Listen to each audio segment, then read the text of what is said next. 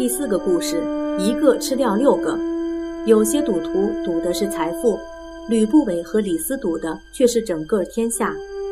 如果有人跟你打赌，一个国家和六个国家打仗，到底哪一边会赢？而如果你赌六国会输，一国会赢，那的确需要一副精明的眼光才行。战国时代末期，有几位精明的赌徒，全都赌秦国会赢，六国会输。吕不韦是其中的一位，他是韩国人，在赵国做生意。但他既不效忠韩国，也不看好赵国。他把大批的财富花在一位秦国的公子子楚身上。他认为子楚就像稀奇的货物一样，可以先囤积起来，以后一定可以卖个好价钱。于是他用了许多诡计和手法，让子楚成为太子的继承人，并且把自己的爱妾也送给了子楚。后来子楚真的做了秦王。吕不韦送给他的爱妾，也为子楚生下了一个儿子，他的名字叫做嬴政。你可以好好记住这个名字，因为他是历史上非常有名气的人。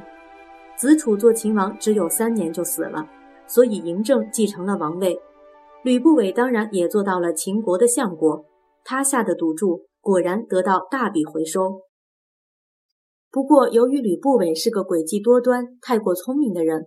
家里又养了三千多位门客，秦王对他十分讨厌和戒备，所以没等到征服六国，就先把吕不韦免了职。吕不韦心存恐惧，也就自杀了。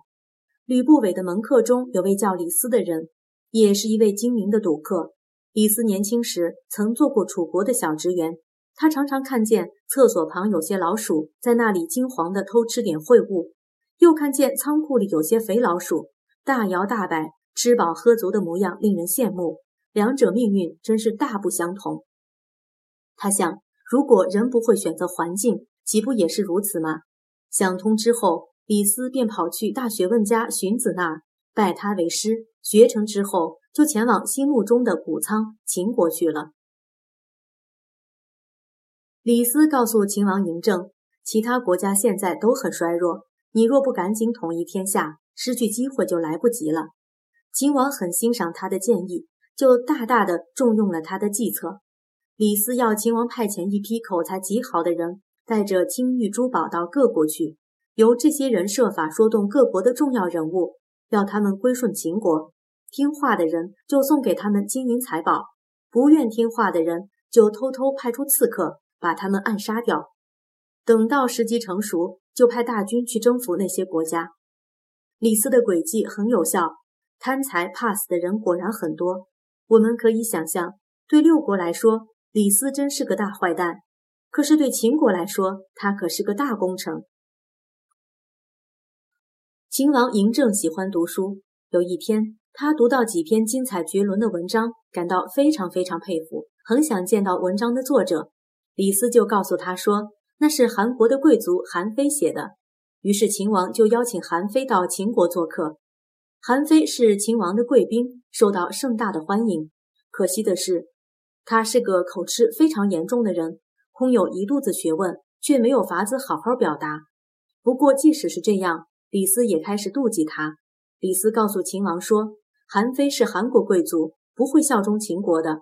这么聪明的人，还不如杀掉，以绝后患。”秦王听了，便把韩非关起来。李斯就利用机会毒死韩非。想到秦国赌一赌运气的韩非虽然死了，但人们不得不承认他在文章里所提出的见解的确高明的令人叹服不已。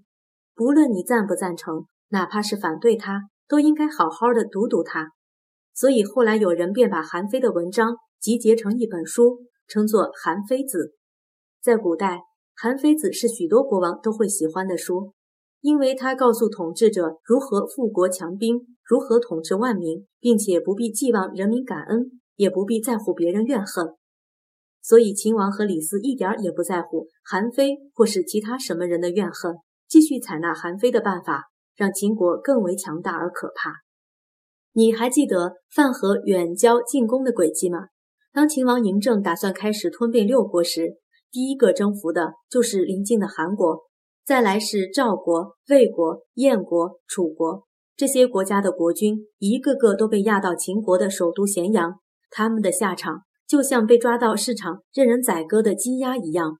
先前那些贪财怕死、不想团结抗秦的人，如今也国破家亡，忙着逃难去了。一切都进行得很顺利，只有一件事，差点使秦王出了差错，那就是当赵王投降以后，燕国非常恐慌。燕国的太子姬丹恨透了秦国，一心想要复仇。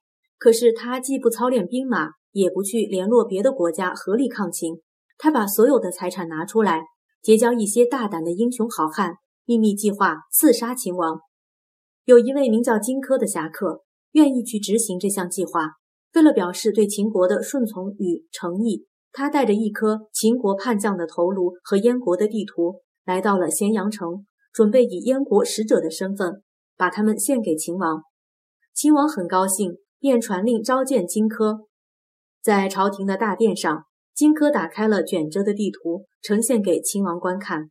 当地图展开到尽头时，出现了一把锋利无比的匕首。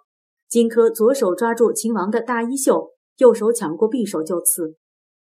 不料秦王却甩开了荆轲，一刺不中，秦王便转身躲在柱子后面，心中发急，连身上挂着的宝剑一时也拔不出来。两人绕着柱子追跑，惊险万状。后来还是侍臣提醒了秦王。他才把剑从背后顺利抽出，长剑一挥，砍断了荆轲的左腿。荆轲倒在地上，奋力用匕首投掷秦王，但没射中，终于被杀。风萧萧兮易水寒，壮士一去兮不复返。这是荆轲离开燕国时，在易水河边的惜别宴上所唱的悲歌。他明知必死，还是做了一次豪赌。这首歌可说是他自己的挽歌。也可说是六国的挽歌。秦国消灭了五个国家后，只剩下最远的齐国。齐国一直以为秦国离自己最远，并且对齐国最友好。秦国不时地送齐王君臣们许多礼物，其中宰相后胜私下收到的贿赂财宝最多。所以，每当其他国家哀求齐国出兵抗秦时，齐国一概拒绝。现在别国都结束了。齐国才觉得不大对劲，可是为时已晚。秦国不费吹灰之力就消灭了齐国，秦王并没有感谢后胜的帮忙，他毫不犹豫的就把这个贪财的家伙处死了。战国时代结束了，当然，我的意思是说，整个周朝也宣告结束了。这一年是公元前二二一年，中国历史上出现了一个空前的大帝国——秦朝帝国。说来听听，你认为秦灭六国是秦国太霸道，还是六国咎由自取？如果你是秦始皇，统一六国后，你要做什么？